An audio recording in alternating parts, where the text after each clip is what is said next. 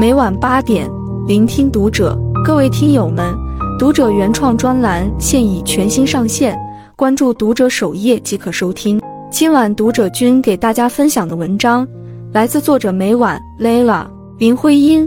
如果格局决定了命运，什么决定了格局？有人说，林徽因是被世人误解最深的民国奇女子。提起她，世人想到的要么是和徐志摩、金岳霖之间的感情纠葛，要么是和冰心之间的恩怨纠纷。殊不知，在那个动荡不安的时代，他亦是中国建筑领域最耀眼的存在。拨开历史尘烟，当你真正去了解他，你会看到一位志存高远的建筑大家，一位足堪民国风骨的林先生。他曾参与设计了人民英雄纪念碑和中华人民共和国国徽。她曾和丈夫奔走在穷乡僻壤，共同梳理中国建筑发展的脉络。她的一生经历了漫长的战乱、困厄，遭受了无数的扭曲、嘲笑。面对外界的流言，林徽因始终保持宠辱不惊的风范。她这般豁达的心境、超凡的格局，皆来自她读过的书、走过的路、遇见的事。那些岁月沉淀下的经历，都化成了她此生最美的风景。一读过的书，拯救你的灵魂。一九零四年，林徽因出生在浙江杭州一个书香世家。她的父亲林长民是清末有名的大才子，母亲何雪媛是一个沉默寡言的传统妇人。林徽因的父母在结婚之后虽生儿育女，但精神层面相差甚远。林长民希望妻子能多读书，和自己多交流。但何雪媛既不喜好诗书，性格还暴躁执拗。就这样，林长民越来越疏远妻子。在林长民娶了一房小妾之后，何雪媛就被遗忘在了冷僻的后院，常常以泪洗面。林徽因偶尔去前院找二娘所生的弟弟妹妹玩，回来就会被母亲狠狠数落半日。面对父母不太和谐的关系，林徽因曾倍感痛苦。我爱父亲，却恨他对母亲无情；我爱母亲。却恨他不争气。在那些阴郁的时光里，真正救赎他的是书籍。当时，姑姑林则民眼见林徽因郁郁寡欢，便开始教她读书识字。书中的一字一句，让林徽因如遇甘霖。她如饥似渴的阅读，家中的争端和童年的阴影逐渐在书海中淡去。读书不仅增长了林徽因的知识，也拯救了她的内心。他开始理解父母各自的不易，也逐渐接受自己这个支离破碎的家庭。后来，每当林徽因陷入人生困境的时候，他就会全然钻进书海中，让自己沉静下来，面对生活的考验。一九四零年，林徽因远赴四川考察建筑，旧疾发作导致卧床不起，是书本给了他战胜病魔的勇气。时隔一年。弟弟林恒在空战中壮烈殉国，林徽因悲痛欲绝，又是书本给了她坦然面对离别的心境。那些孤独无助的岁月里，他研究汉史，读屠格涅夫的《猎人笔记》，欣赏米开朗琪罗的创作，最终挨过低谷，迎来了柳暗花明。有人说，不读书的人内心是贫瘠的，这种人只要一经历低谷，就会如风中的麦子，一吹就倒。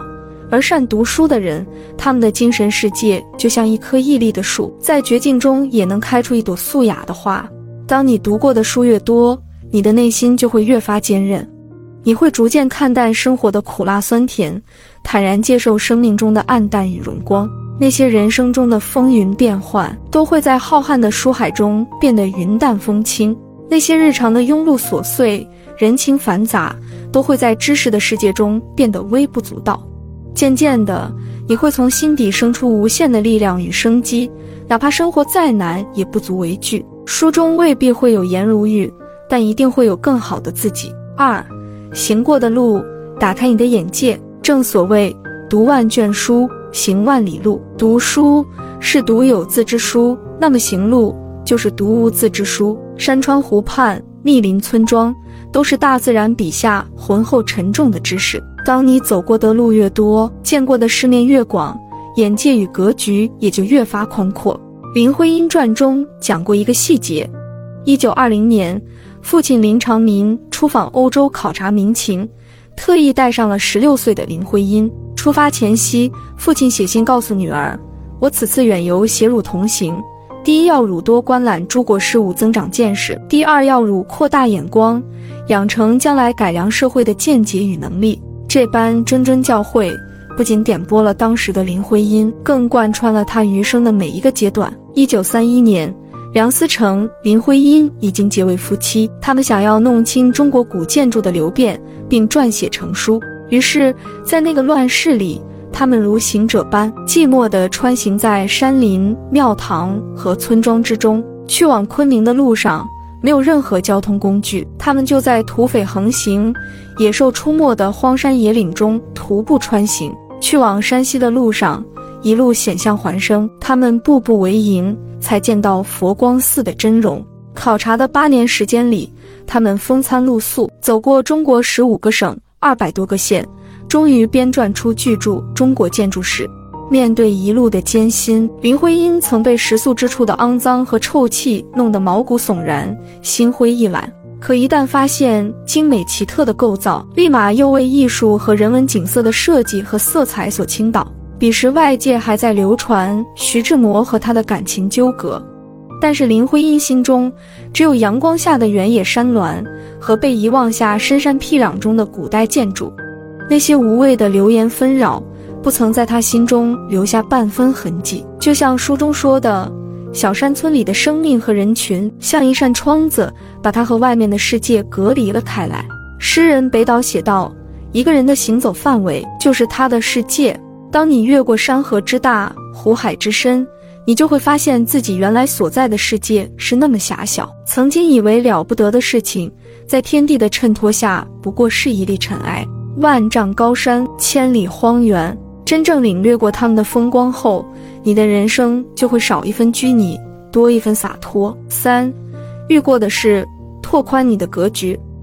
恒宇法师说：“人生越近秋云后，世事经多数道平。”人的一生经历的事情越多，看得就越通透，承受的困难越大，格局就越高远。林徽因传中记录过这样一段往事：卢沟桥事变爆发后，林徽因一家流亡到四川南部的古镇李庄。他们找到一间破旧的农舍落脚，那里阴暗潮湿，顶上的席棚常有蛇鼠出没。战争带来的通货膨胀。导致全家经济拮据，他们只能靠变卖衣服、手表来度日。为了维持生计，林徽因每天走很远的路去云南大学教英文，一个月薪资不过四十多元法币。而那个时候，在黑市上买一个皮尺就要花掉三十多元法币。长期窘困的生活环境让林徽因肺病复发，身体状况急转直下。彼时，她的美国好友费慰梅。了解到他们的处境，于是他多次写信劝林徽因夫妇去美国接受治疗。面对朋友的善意，林徽因拒绝了。我们的祖国正在灾难中，我们不能离开它。假如我们必须死在刺刀或炸弹下，我们也要死在祖国的土地上。后来，日军占领贵州都匀，李庄的上空也时常有敌机呼啸而过。年幼的儿子梁从诫看到空中的浓烟，担忧地问母亲。日本人要是打进四川，你们怎么办？林徽因淡淡的说：“中国念书人总还有一条后路，家门口不就是扬子江吗？”多年后，梁从诫回忆起这件事，感慨地说：“我当时看着妈妈，觉得她好像不再是那个熟悉的妈妈了，而是变成了另外一个人，面对死亡那样超脱。”是啊，在世人眼中。林徽因仿佛永远只是那个只知吟风送柳、谈情说爱的闺阁女子，但事实上，她的一生经历了几多风雨、苦难和厄运，从未饶过她。可不论境遇多么艰难，他也不曾抱怨，不曾言弃。那柔弱的外表下，暗藏着坚毅和顽强；那从容的姿态里，其实掩映着心胸和格局。经历多了，就会明白，生命中的那些狂风暴雨、起落浮沉，不过都是来渡你的。他们教会你忍耐，教会你反抗，教会你迎难而上，教会你无论何时都明辨大义与真理。泰戈尔说过：“经历过地狱般的磨难，才能练出创造天堂的力量。”说到底，人生所有的成长都是在一路荆棘的历练中得来的。遇过的艰难，咬牙扛过的挫折，都撑大了你的格局，并化作你前行路上的养分，最终帮助你褪去柔弱的外壳。锻造出对抗命运的钢筋铁骨。一九五五年，在林徽因的追悼会上，金岳霖曾写下一幅著名的挽联：“一身诗意千寻瀑，万古人间四月天。”纵观林徽因的一生，就像千寻瀑布那样飞扬绵长，令人惊艳。命运曾经给她冷眼和嘲笑，她却用满腹的才华和从容的胸襟，将生活过成了诗。未来，若你有迷茫困顿，惶惶不可终日的时候，就去书中翻看林徽因的故事，你会发现，生活纵有百般滋味，都可用一颗广阔的心去面对。余生多读书，多行路，多遇事，相信经历过的时光，阅读过的书籍，终将赐予你力量，帮助你成为更好的自己。关注读者，感恩遇见。